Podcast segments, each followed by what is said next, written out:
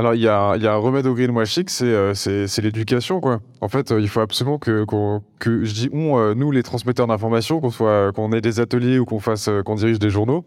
Mais le but, c'est de faire en sorte que les citoyens comprennent ce que c'est une tonne de CO2, ce que c'est 10 000 tonnes de CO2, ça veut dire quoi la neutralité carbone, qu'est-ce qui est vert et qu'est-ce qui l'est pas. Et ça, c'est vraiment un des combats qu'on porte à Vert. On a lancé une série de posters sur les ordres de grandeur, sur tout un tas de sujets liés à l'écologie. Le premier sur, le, sur les gaz à effet de serre. Et donc l'idée, c'est que sur un seul poster, on voit ce que c'est une tonne de CO2 versus 10 milliards de tonnes. Donc euh, en gros, euh, euh, les émissions d'un être humain quelque part sur Terre et les émissions de la Chine. Et comme ça, on voit ce qui, ce qui est petit, ce qui est gros. Et quand on comprend ce qui est petit, ce qui est gros, quand on comprend quels sont les défis, en fait, euh, le, de combien doit réduire nos émissions, quels sont les principaux moteurs de la crise, et ben c'est beaucoup plus difficile de se faire euh, berner par du greenwashing.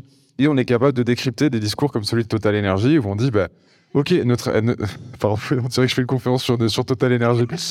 Il faudra peut-être faire ça un jour. Mais voilà, on est capable de dire que euh, non, c'est pas possible de euh, compenser euh, des émissions en plantant un arbre parce que c'est pas du tout, c'est pas le bon ordre de grandeur, c'est pas ça qu'il faut faire. Ce qu'il faut faire, c'est réduire.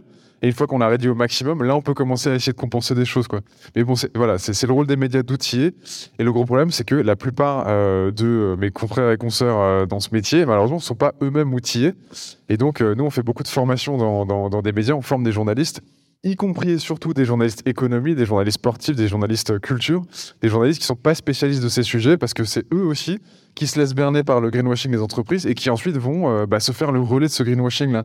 Donc, euh, heureusement, j'ai l'impression d'en voir de moins en moins, mais des articles dans des grands quotidiens nationaux qui, font euh, la pub de l'avion vert de Total Energy de, et, de, et, de, Airbus.